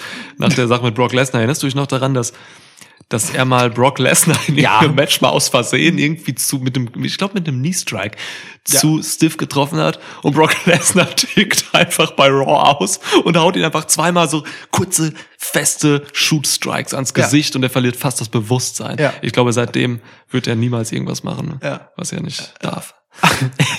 Aber Braun Strowman vor allem hat hier einfach ein bisschen Zeugs gezeigt, das hat richtig Bock gemacht, so. Ähm, aber ich möchte auch nicht außer Acht lassen, dass es dann noch ähm, mit Braun Strowman als Empfänger Michinoku McIntyre gab. Oh, ey, wie leicht es aussah, diesen Krank. Koloss hochzuheben, einmal in Ja. der Luft umzudrehen und dann auf seinen Rücken zu werfen. Ein Träumchen. Das ist Also aber auch wirklich. einfach, das ist zum einen natürlich die wahnsinnige Stärke von McIntyre, die er wirklich hat. Und andererseits ist es auch extremes Geschick von Braun Strowman. Im, weil du hast da echt nur so eine halbe Sekunde oder so, da musst du deinen, deinen linken Arm auf den Oberschenkel von McIntyre halt bringen und dich da hochdrücken. So, Ja. ne? Also beim Michinoku Driver, bei so einem Gewicht Michinoku Driver kannst du halt nicht nur über Dynamik kommen, wie das jetzt irgendwie ein Ali gegen äh, Cedric Alexander macht, Hm. sondern da musst du dich halt hochdrucken als, als Opfer quasi. Und Strowman hat perfekt sich einfach hochgestellt, hat auch da wieder Körperspannung bewiesen für diesen Ja. Moment. Ne? Das ist irre, der Mann ist ein Gigant. So, das ist krank bei dem Gewicht. Und dann, ja, perfekter Michinoku Driver. das ist halt das Ding, ne? Bei diesen drei Kolossen, guter Vergleich zu diesem They Move Like Cruiserweights Ding, ähm, da ist das einfach so, ne? Da, da geht nix von selbst. Da macht nicht hier einer den Move und dann, und dann und der andere schmeißt sich, springt da so ein bisschen rein und dann lässt er sich rumwirbeln. Nee, hier muss halt einfach konsequent zusammengearbeitet werden, sonst wird das nix. Also, ne, wenn Suicide Strowman angetututet kommt und da sein Dive macht, ähm, äh, dann muss Drew McIntyre den aber sowas von fangen und das Leben retten, damit er nicht halt einfach mit seinen 175 Kilo ins Verderben stürzt, so, ähm, während er einen Überschlag macht, so, der völlig unnötig, aber geil war. so. Und also das ist schon eine sehr, sehr, sehr starke Sache, die diese drei Typen hier zusammen auf die Beine gestellt haben. Also ganz ehrlich, ich, ich ziehe meinen Hut davor. Ich war bestens unterhalten und das hätte ich vorher so einfach nicht erwartet. Schön. Hat, es hat wirklich einfach Bock gemacht als Wrestling-Match. Allein wie lange wir über ein Braun Strowman-Match positiv reden, ne? das gab's ewig nicht. Ja. Und lass mich noch eine Aktion äh, hervorheben. Es gab diesen Claymore-Attempt draußen von Drew ähm, gegen, gegen Braun Strowman und Braun Strowman fängt einfach Drew McIntyre aus diesem Claymore und rotzt ihn mit einer Powerbomb durchs Pult, durchs Ja. Kommentatorenpult. Das ist auch so eine geile Aktion, wo du einfach auch dem anderen perfekt vertrauen musst. So, es gab dann auch nochmal so eine Stelle, da hing McIntyre erst ein bisschen zu tief, dann müssen sie sich hocharbeiten wieder. Es passte alles. Das sind, das sind so Matches, da passt dann auf einmal alles. So. Das sind dann auch einfach drei Typen gewesen, die sich gesagt haben, wir lassen jetzt hier jeden geil aussehen in der Nummer, ne? Jeder kriegt jetzt hier, also Lashley hat sich ja am ehesten noch zurückgenommen. Da gab es keine High-Flying-Moves oder sonst irgendetwas. So, ähm, schön. Ja, LED-Lashley gab's, ne? Durch die LED-Wand wurde er von Drew McIntyre geworfen. Jetzt ging Ja. mir auch die Alliteration aus.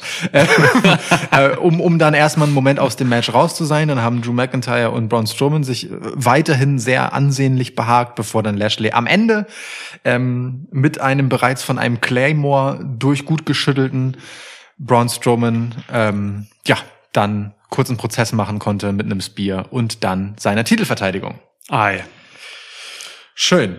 Wirklich schön. Bemerkenswert, dass dieses Match so schön war. Schön. Auch nochmal gut für Bobby Lashley. So scheiße die Vorbereitung auch war. Ähm, es ist auch, und das ist das Gleiche, was ich immer bei Real Replay gesagt habe, es hat Wert, wenn du Drew McIntyre besiegst im Pay-Per-View. Und dann auch noch so einen Typen wie Braun Strowman, der in den letzten Wochen ja durchaus dann auch stark aufgebaut wurde. Ja. K-Fape-mäßig. Ja, definitiv. D- Wobei ich da bemerkenswert finde, dass äh, vor, allem, vor allem MVP immer noch so auf diesem Intelligenz-Ding rumtanzt, so dass ähm, äh, Shane McMahon kurzerhand für WrestleMania etabliert hat bezüglich Braun Strowman.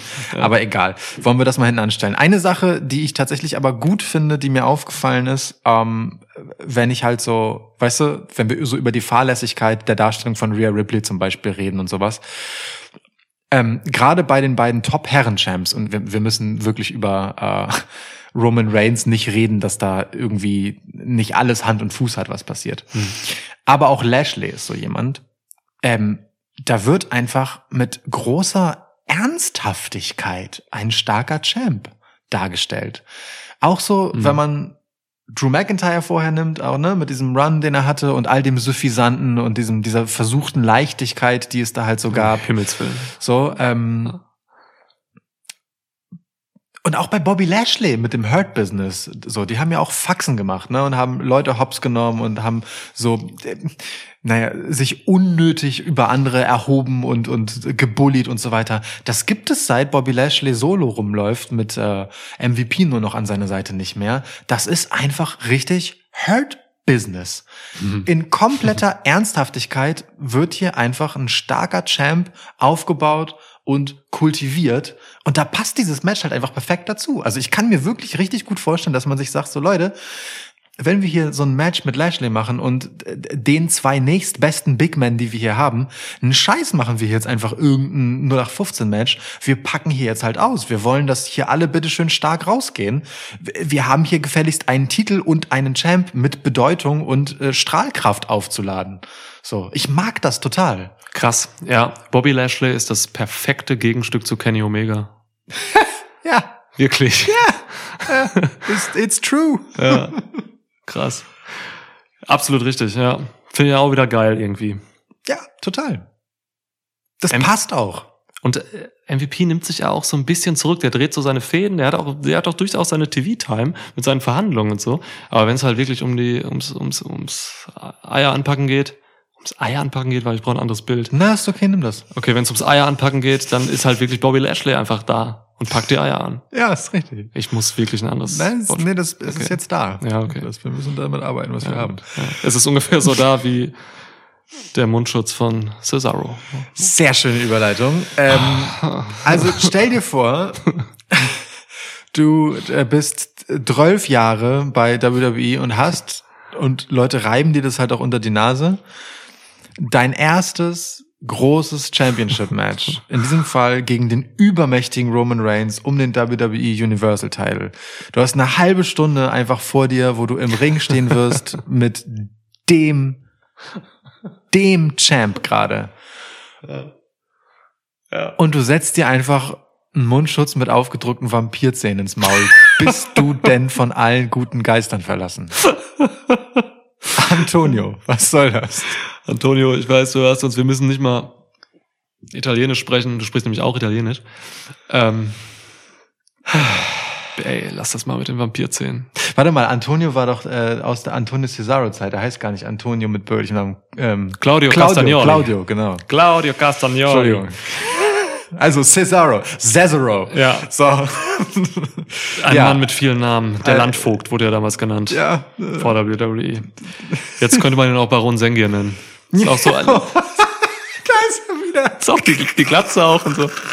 Ja. Baron Ja. Sengier bemüht vorher bei Baron Corbin. Ja. Ja. Ach Gott. Ja, nun gut, aber ähm, äh, ja, Cesaro. So, wo wir schon bei stark aufgebauten Gegnern sind, ne? Also was Braun Strowman ähm, bei Raw war, war Cesaro aber sowas von erst recht bei SmackDown. Ähm, jemand, der eigentlich in den letzten Monaten nicht so richtig den Leumund gehabt hätte, dass man sagen würde, der, der steht jetzt hier gegen Roman Reigns als legitimer Titelanwärter. Okay, legitim gegen Roman Reigns, wer kann das schon? Ähm, aber Cesaro hatte einen ganz schönen Lauf, ne? hat bei WrestleMania das Match seines Lebens gewonnen quasi gegen Seth Rollins Ja. und äh, durfte dann in den letzten Wochen äh, im Prinzip die komplette Bloodline einmal hops nehmen so und immer stark und erhobenen Hauptes dastehen, um in dieses Match zu gehen und dann eine halbe Stunde gegen Roman Reigns wresteln und das ist eine gute Sache. Ja, und ich, ich war gespannt auf dieses Match. Ich wollte wissen, ähm, was Cesaro halt hier mit Roman Reigns zusammen auf die Beine stellen kann. Wir wissen, dass Roman Reigns halt ein hervorragender Geschichtenerzähler ist im Ring. Das hat er jetzt mit all seinen Gegnern gemacht. Daniel Bryan, Jay Uso, Kevin Owens und so. Das waren alles hervorragende Geschichten, die äh, natürlich äh, bei SmackDown 1A liefen, aber dann auch im Ring funktionierten und äh, Ja. viele Dimensionen hatten und einfach unterhaltsam waren. Und mit Cesaro mh, geht es in Sachen Geschichten erzählen nicht so weit. Und das habe ich auch in der Preview ähm, gesagt. So, Cesaro ist so limitiert, dass er eben äh, eben der gute Wrestler ist. Das ist sein Job bei WWE, aber er ist halt nicht dafür da, um irgendwie jetzt charismatisch äh, gute Geschichten zu erzählen und so. Er hat super Schwierigkeiten am Mic und alles. Und deswegen musste man sich hier auf die Stärken quasi besinnen, die Cesaro zweifellos hat, denn er ist einer der besten Wrestler Und im Ring. Vampirzähne. Ja, die Vampir-Szene. Ja, ja. Und ähm, das hat man hier, glaube ich, gemacht. So, man hat hier halt gesagt, okay, wir müssen hier über knallhartes Wrestling irgendwie kommen. Und dann hat man sich hier halt was überlegt. Man ist über Wrestling gekommen. Und äh, wir hatten hier eine gute Match-Story drin. Ja. Die war nicht sonderlich kompliziert oder so, muss sie auch gar nicht sein. Das war eine solide Nummer, denn im Fokus stand Cesaros Arm. Den hat äh, Roman Reigns malträtiert, um ähm, Cesaro halt die Offensive zu nehmen, denn er macht wirklich alles mit diesem rechten Arm, die Uppercuts, den Neutralizer, mit dem rechten greift er oben halt und so. Ähm, Das war mega clever so und äh, für mich ging das auf. Das war ein starkes Main Event, wie jedes Main Event von Roman Reigns stark ist. Hm. Ähm, und einfach um das mal vor, zu, vorwegzunehmen, wir haben hier den nächsten cleanen Sieg von Roman Reigns bekommen, nachdem er Daniel Bryan bei SmackDown clean besiegt hat. Und das war so wichtig. Ja. Nichts Jimmy Uso, nichts Jay Uso, nicht mal Seth Rollins kam im Match rein. Stark, cleaner Sieg Roman Reigns. Sehr, sehr gut. Ne? Also äh, aufmerksame Hörerinnen und Hörer dieses Podcasts werden sich erinnern, dass ein gewisser mir gegenüber sitzender Herr problematisiert hat, dass Roman Reigns äh, trotz seines beeindruckenden Laufs und seiner beeindruckenden und furchteinflößenden Performances allzu viele dreckige Siege gesammelt hat, anstatt halt einfach mal clean zu gewinnen. Und jetzt hat er halt in wenigen Wochen ähm, den auf dem Run seines Lebens seienden Cesaro clean besiegt, nach einer regelrechten Schlacht, das darf man schon so sagen, glaube ich. Ähm, und äh, kurz vorher, ein paar Wöchelchen zurück, ähm, Daniel Bryans Karriere via Sieg clean beendet. Ja, mega. Äh, das ist schon voll okay. Ach so, nicht zu vergessen natürlich Smack'em, Stack'em, Bei Stimmt, WrestleMania. Ja, aber WrestleMania noch Edge und Daniel Bryan doppel gepinnt. Alter. So, ähm, Ja. also ne, dieser Lauf von Roman Reigns ist legitter denn je, legitter. Aber jetzt mal im Ernst, also boah, stark einfach, wie der Typ dargestellt wird und folgerichtig. So. Ey, ich bin mittlerweile darüber hinweg zu sagen, wie er dargestellt wird. Es ist, wie er sich darstellt. Ja. Das ist Ja. unglaublich. Das sehe Schön. ich im Wrestling nirgendwo sonst. Dass jemand einen Charakter, und das ist gar kein Gimmick mehr von ihm. Hm. Man könnte natürlich, das Head of the Table Ding ist irgendwo ein Gimmick, aber das ist einfach sein Charakter, äh, den er mittlerweile so lebt, wie in einer Perfektion. Dieses, das sind so auch im Match dann ganz kleine, ganz kleine Details irgendwie. Es ist einfach, Roman Reigns lebt diesen Charakter in, in allen Details und auch in dieser Geschichte ist er so drin. Er ist der Einzige, der gerade wirklich solides Trash-Talk-Game kultiviert bei Roman, äh, bei WWE. Das ist ein bisschen unter die Räder gekommen. So auch gerade, weil Kevin Owens ein bisschen raus ist gerade aus den Shows und so. Ähm, sehr wenig Trash Talk und bei Roman Reigns hat das alles so Hand und Fuß, was er macht. Roman Reigns hat die beste Mimik im, im, im gesamten Business. Das ist unglaublich, was er macht. Er hat jetzt hier sogar noch so eine neue Komponente gegen Cesaro rausgeholt, nämlich so ein Jay White-mäßiges Grinsen, das so ein bisschen in das Manische geht. So, weißt du, so ein bisschen dieses, dieses Irre hat. Äh, natürlich mit, einer, mit der Basis Arroganz irgendwo, weil der Cesaro halt eben, ne, immer wenn er ihn unten hatte so und gesagt, Cesaro dann doch mal rauskickte oder sowas, hat er dieses Lachen aufgesetzt und so. Noch eine neue Ebene, eine von vielen. Ja. Und dann sagt er einfach mal so Trash Talk mäßig zwischendurch so, äh, Cesaro, I love wrestling, it's fun to me. und den habe ich auch notiert. Also auch ich liebe den Das, Satz. das ist ein ganz wichtiger Satz, weil der Ja. super was ganz krasses unterstreicht, Ja. nämlich dass Roman Reigns in seiner Rolle Wrestling nur als ein Teil seiner ganzen Aufgabe da so sieht. Das Ja. ist vielleicht sogar ein kleiner Teil. Ja. Roman Reigns ist der Head of the Table, Mann. Ja. Der bringt das Essen auf den Tisch. Für Jay, für Jimmy, für dich, für mich. So. Und Wrestling gehört halt dazu. Er ist ja regelrecht immer genervt, wenn er mal wresteln muss, so, ne? Ja. Und jetzt sagt er halt, hey Mann, das macht mir auch Spaß, ist schon auch irgendwie cool für mich, so, ne? Aber ey, ich mach dich jetzt hier platt und großartig. Und äh, das hat noch eine zweite Dimension, denn Cesaro ist, wie du ein paar Minuten vorher gesagt hast, halt dieser Typ, der genau nur darüber kommt. So, Cesaro ist einfach nur sein stimmt, Wrestling, ja, weißt du? Und dann kommt Roman Reigns ins Gesicht von Cesaro halt mit einem fetten Grinsen, mit diesem Kommentar. So. Also auch ein Taunt. Ja, ja, genau. Es ist gleichzeitig auch noch ein Taunt. Es ist großes Kino, wirklich. Aber ich äh, muss auch dazu sagen, ähm, wir reden halt immer noch von WWE, ne? Und auch wenn das zweite W für Wrestling steht, das ist ein Wort, das will Vince McMahon, Vince McMahon, Alter, was ist Ja, wenn er? Minze gegessen hat, wenn er sein Minztee abends trinkt zum Einschlafen, heißt er Minz McMahon. Das überstinkt er, übertünkt er noch den Thunfischgestank abends. Sonst kann Linda nicht schlafen. Ja, genau. Minz. Ja, Geil. Ähm, Also, Vince McMahon, ich bleib dabei jetzt. Min, Vince McMahon ähm, will das Wort Wrestling eigentlich nicht hören. Ne? Also das hat schon seinen Grund, warum die alle WWE Superstars heißen. Ja. So, man hätte natürlich auch Athletes sagen können oder Competitors. Competitors sagen sie auch oft genug. Ähm, aber nicht Wrestler. So. Und Roman Reigns hat das in den letzten Wochen einfach regelmäßig, quasi jede Woche, gedroppt, das Wort. So, das ist hands down, das ist bei WWE etwas Besonderes, wenn dieses Wort benutzt wird, weil man dann halt eben, naja, ein bisschen Abstand davon nimmt, dieses, diesen sehr eigenen Kosmos des Sports Entertainment für sich zu Ja. claimen und einfach sagt, nee, wir, wir reden hier gerade über Wrestling und das machen übrigens ja auch andere. Das ist einfach der Begriff, auf den wir uns geeinigt haben für diesen Sport. So. Und wenn Roman Reigns das sagt und wenn Roman Reigns dann über Daniel Bryan spricht, der das ja einfach mit jeder Pore seines Daseins verkörpert und ähm, hier dann auch über Cesaro und eben sich selbst da reinwirft, dann zementiert das auf so einer Metaebene noch einmal den Status von Roman Reigns und damit gleichzeitig von WWE in diesem gesamten Spiel nochmal, weißt du, auf eine, auf eine ganz andere Art, als wenn er es eben nicht tun würde, weil er einfach sagt, so Leute, Wrestling. Erinnern wir kurz daran, die anderen machen das auch, aber wir machen das hier auch und guckt mal, wie wir das machen. Ja. So, it's fun to me. Weißt, ey, wirklich, da, da, steckt in dieser Kleinigkeit, finde ich, steckt so viel drin und ein Scheiß ist das halt ein Zufall. Das ist fucking Absicht, das genau so zu machen, so.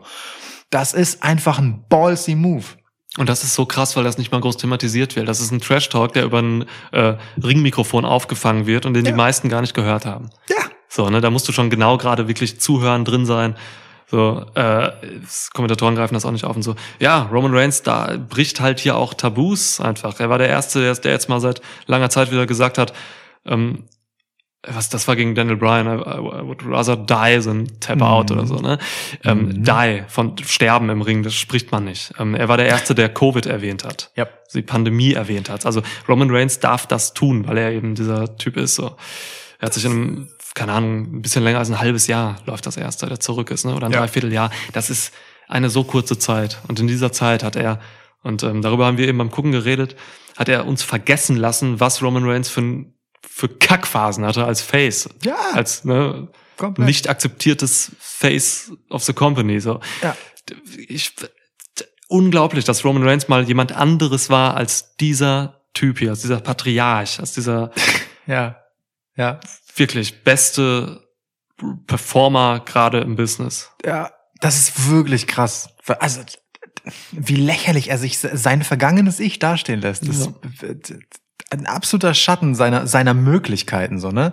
Aber gut, ey, dieser Podcast hat äh, zu Beginn seiner Laufbahn bereits begonnen, Turned Roman Reigns endlich Heel äh, zu fordern und, na gut, okay, da waren wir echt nicht die Einzigen. Ja, jeder hat, hat jeder ja. gesehen. ähm, Ja. äh, und ich glaube, niemand hat dieses Potenzial in dieser Größenordnung gesehen, müssen wir jetzt aber auch ganz ehrlich sein. Ja. Das ist schon wirklich ganz, ganz, ganz, ganz, ganz großes Tennis, wie hier alles äh, ineinander greift. Und da, da gehört ja auch mehr zu, ne? Das sind auch die Usos, so die. Und Ja. das finde ich auch so geschickt, weißt du. Ähm, wenn wir lamentieren, dass Cesaro so eine Geschichte nicht wirklich tragen kann mit seinem Mic-Work und mit seiner Charakterarbeit, ähm, dann kann man auf der einen Seite sagen, das ist traurig für Cesaro, dass bei seiner großen Geschichte äh, die Geschichte eigentlich die Nebenrolle spielt Mhm. Und er nicht wirklich was zu erzählen hat. Gleichzeitig ist es aber auch schon eine, äh, nun, ein, ein, ein Dienst an der Sache, dass man hier auf den letzten Metern die Geschichte des zurückkehrenden Jimmy Uso mit reingeworfen hat, damit man eben eine emotional aufgeladene Geschichte erzählen kann, die als Subtext unter dem Match mitschwingt und dir die Shows füllt, wenn Cesaro dir das halt nicht liefert. Oh ja. So, das war schon gut für alle. Und das gehört auch ein Stück weit dazu, denn das Warten darauf, ob Jimmy Uso jetzt rauskommt und Faxen macht und ob Jay Uso gegen ihn knallt und wie die beiden aufeinandertreffen und die Backstage-Segmente, die es vorher in der Show gab und so weiter und so fort, das hat halt auch nochmal für Spannung gesorgt und ist der ganzen Sache zuträglich. Das ist schon eine ganz gute und clevere Entscheidung, das ausgerechnet jetzt zu machen. Da muss ich ein bisschen revidieren, was ich auch in der Preview gesagt habe, nach ein bisschen überlegen. Ja, gute Beobachtung. Total stimmig auch, ja. Dass man eben diese Jimmy J-Sache jetzt einfach noch drin hat, weil man einfach mehr Geschichtensubstanz braucht. Ja, Weil Cesaro dafür nicht ausreicht, ja. Krass.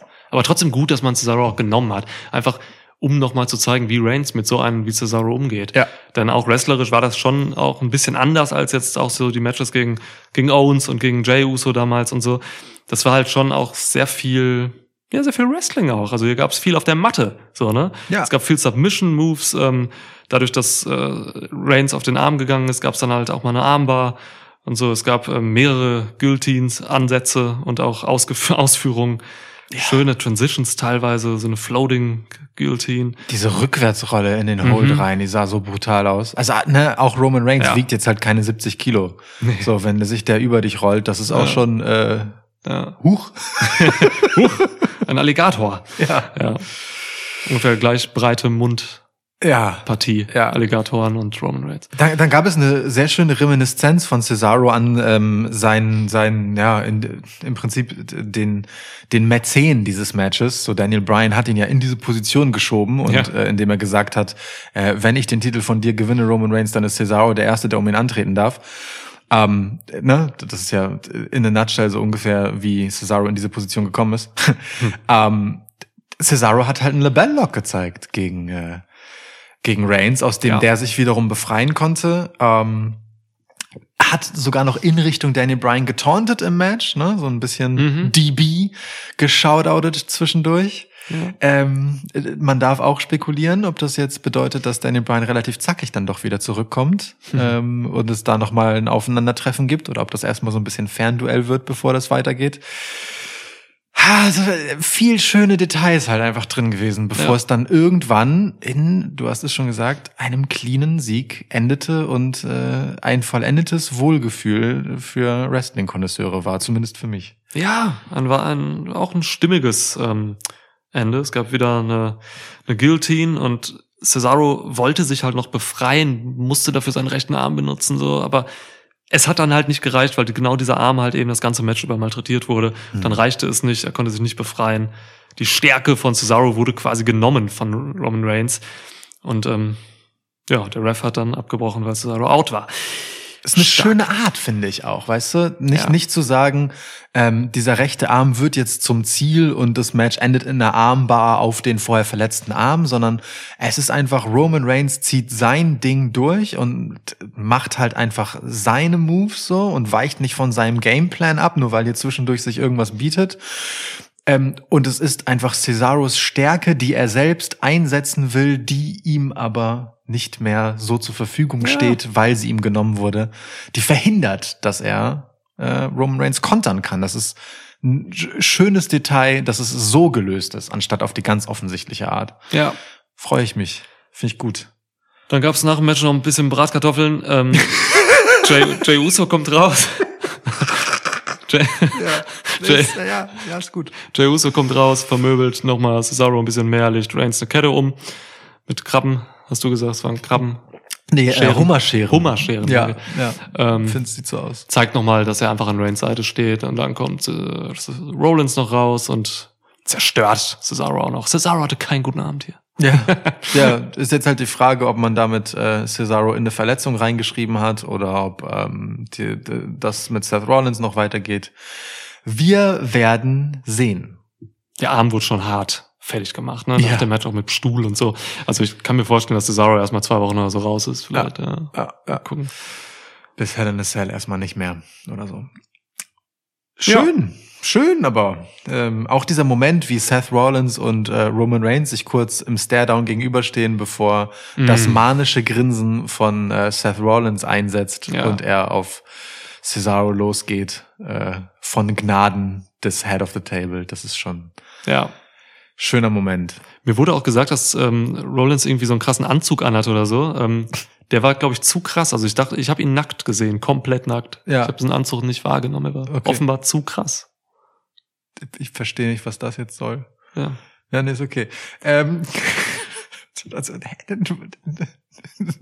welchen größeren Zusammenhang bekomme ich hier nicht mit?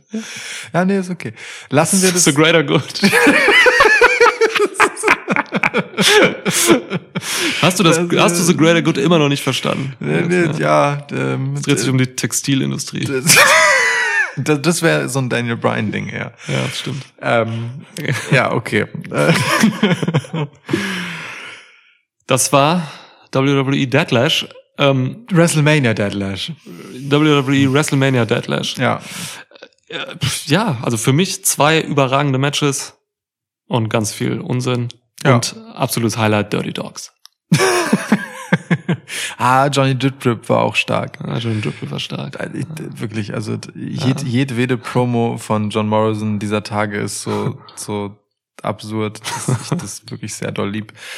Nee, aber im Ernst, also ähm, so, so ein bisschen symptomatisches Event, ne? Ähm, die wirklich wichtigen Sachen wurden hier ganz klar offenbar, wo man richtig merkt, das ist den Leuten backstage und den Leuten im Ring gerade gleichermaßen wichtig, dass hier alles Hand und Fuß hat. So, Mhm. das hat einfach Priorität. Hier hängt man sich rein. Das waren einfach die beiden Main Events am Ende. Und bei allen anderen Sachen, egal wie groß die vorher mal waren, zum Beispiel Bianca Belair, merkte man dann halt eben doch, mal mehr, mal weniger, ähm, dass hier einfach nicht dieselbe Dringlichkeit hintersteht. Und ganz, Ja. ganz symptomatisch eben bei Rhea Ripley, Asuka und Charlotte Flair, wo es einfach fast, ja, weiß nicht, so nebenbei äh, irgendwie hinter sich gebracht wirkte. Man, äh, das alles unter einen Hut zu bringen und alles irgendwie mit gleich viel Hingabe zu behandeln, es bleibt weiterhin das große Manko, das äh, nicht gelingen will. Unverständlicherweise. ja. ja. Also, ne, dass, dass das Backstage nicht geht, dass jeder nicht die gleiche Aufmerksamkeit haben kann, ist ja klar. Aber dass sich das so sehr auch in den Leistungen im Ring widerspiegelt, habe ich ehrlich gesagt selten erlebt. Vielleicht war das aber auch nur mein Filter, unser Filter, wie wir das gesehen haben. Aber ich fand es hier einfach wirklich sehr, sehr, sehr, sehr krass, wie groß das Gefälle dann war. Denn Talent war hier ja genug im Ring, so, ne? Das ist psychologisch für mich eigentlich total äh, logisch, so, weil, ey, wenn, wenn da einfach zu wenig gemacht wird, wenn du mit zu wenig rausgeschickt wirst, wenn dein Charakter zu wenig Schliff bekommt und so weiter, dann hast du halt auch einfach weniger Motivation, dann die Endleistung abzubringen. Dann machst du Ja. vielleicht einfach automatisch nur das Nötigste, so. Wenn du gleichzeitig auch über deine Historie noch nicht die Bedeutung hast, dass du äh, so viel Einfluss auf das Geschehen letztendlich im Ring und in deinen Ja. Storylines hast, ähm, wie das Roman Reigns mit Paul Heyman an seiner Seite zum Beispiel hat, ne? ähm, dann tut das halt sicherlich auch sein Übriges, weil wenn niemand es für dich tut, aber du es selbst halt irgendwie auch nicht so richtig machen kannst, dann so, ja. Ach, es ist alles ein bisschen schade. Naja, ähm, wollen wir es nicht schlechter reden, als es muss. Ähm, gucken wir einfach mal weiter, was danach kommt. Aber ich ziehe wirklich meinen Hut vor diesen letzten beiden Matches. Also ich war wirklich sehr gut unterhalten in dieser letzten Stunde. Absolut, die letzte Stunde Hammer. Ah. Okay, cool. So, Geil. wunderbar. Ich gebe dir noch einen Rest in Peace. New Jack ist verstorben, die Tage. Älteren werden sich erinnern. ECW. Bösartiger Mann. Mann. Legende. Bösartiger, bösartige Legende. Tja. Ja. ja. Okay. Ja, und dann äh, würde ich sagen, wir gucken uns mal in Ruhe die Rob Van Dam Doku an. Machen wir mal. Äh, und dann ist unser nächstes großes Thema, mal sehen, was dazwischen noch passiert, aber das nächste große Thema äh, ist dann auch schon kommende Woche ähm, AW Double or Nothing. Ja. Für beides werden wir Gras brauchen.